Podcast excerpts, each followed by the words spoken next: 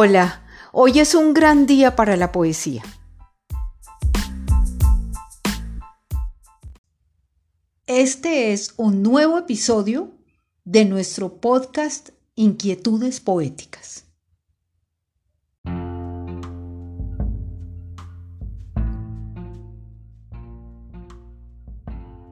Para poder vivir en un país como Colombia y lograrlo con relativa tranquilidad, poder cerrar los ojos en la noche con esa serenidad que produce el día cumplido, es necesario someter, si no la conciencia, si los hechos a un cierto adormecimiento.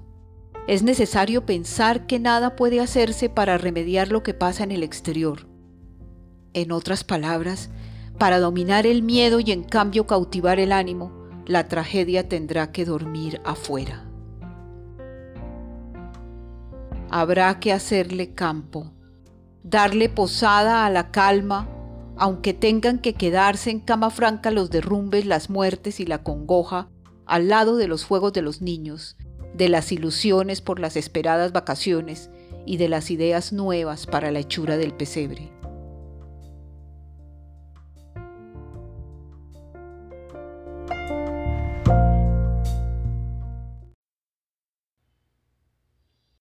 El año de 1985 terminaba. Acababa de inaugurarse noviembre y sin que hubiera habido asomo alguno de presagio o augurio de tinieblas por venir, el día que según muchos es el símbolo del equilibrio de la semana, el día miércoles, cayó una violenta y sorpresiva sacudida sobre la capital.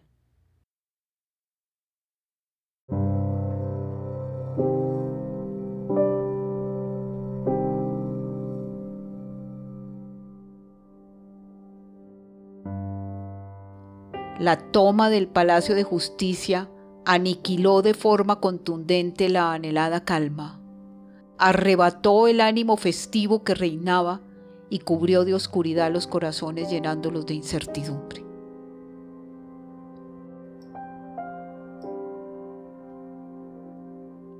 En la universidad los estudiantes expresaban su angustia, su duelo y sus preguntas.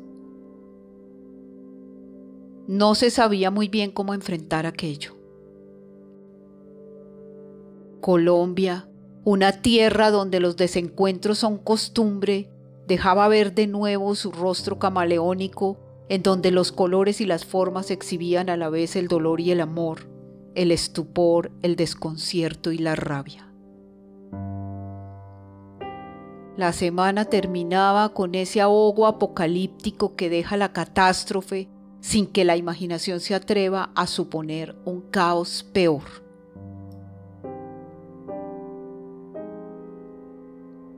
Pero cuando aún no se recuperaba el aliento para volver a llenar los pulmones de aire fresco, el Tolima y su voluptuoso nevado se declaraban en rebeldía justo por esos días. Voluntarioso, obstinado y hasta vengativo, el Ruiz había dejado salir casi todo el contenido de sus entrañas. Era apenas el miércoles siguiente, y de nuevo la tragedia asomaba sus ojos atónitos aún, como si Mercurio se hubiera convertido en un mensajero siniestro y se hubiera llevado en sus pies alados toda la población de Armero.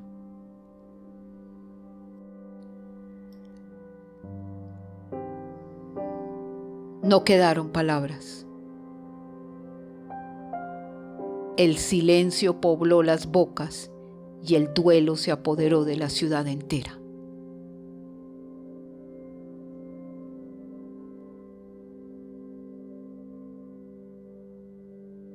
Pero como suele pasar ante la aflicción y el quebranto, nos indigna y asombra que siga habiendo días luminosos y claros mientras el dolor se apodera de nuestros corazones.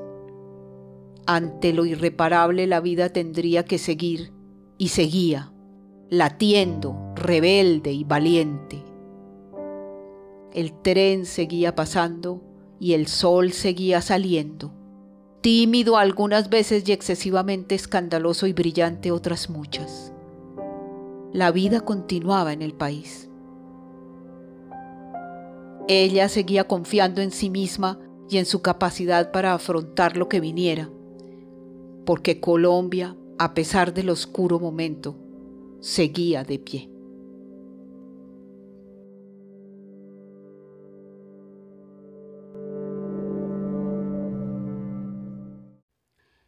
Del libro de la restauración, los versos de viento del poema Duelo en el alma. Fragmento.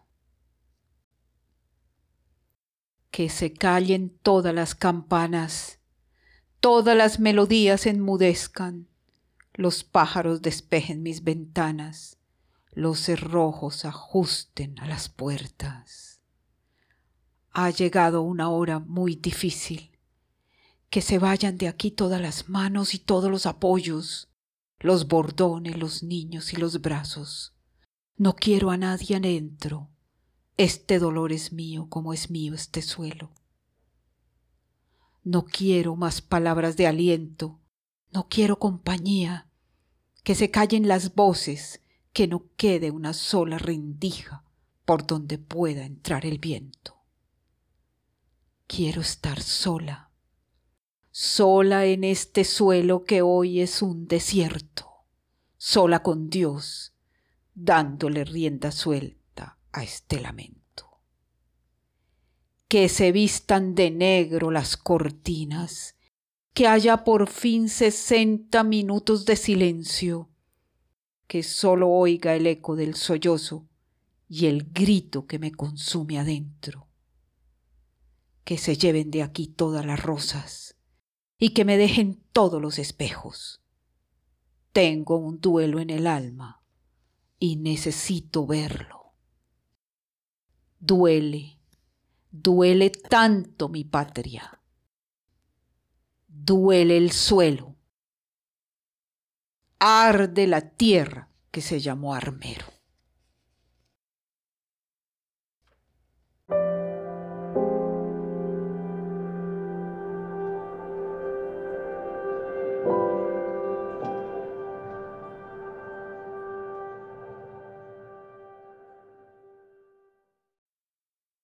Poema Una lágrima por Colombia. Solo sombras y luto en nuestra plaza, solo gemidos lentos de campanas y sangre, mucha sangre derramada en un suelo cubierto por las balas. Una lágrima por la patria, colombianos. El presente es incierto y es asiago que no muera el derecho entre las manos de un episodio amargo. Y el pueblo doliente se levanta y enarbola su fe como bandera. El derecho no muere en la batalla, el derecho es más fuerte que la guerra. Hay que encontrar la fuerza necesaria para pasar la página y dejarla vivir en la memoria esta hoja sangrienta forma parte del libro de la historia. Hay que empuñar la pluma, colombianos. Con el dolor sembrado por la muerte, hay que encontrar la fe y la esperanza para escribir la página siguiente. Tenemos que seguir adelante y el duelo llevárnoslo en el alma, porque entre los escombros y la piedra está viva la patria.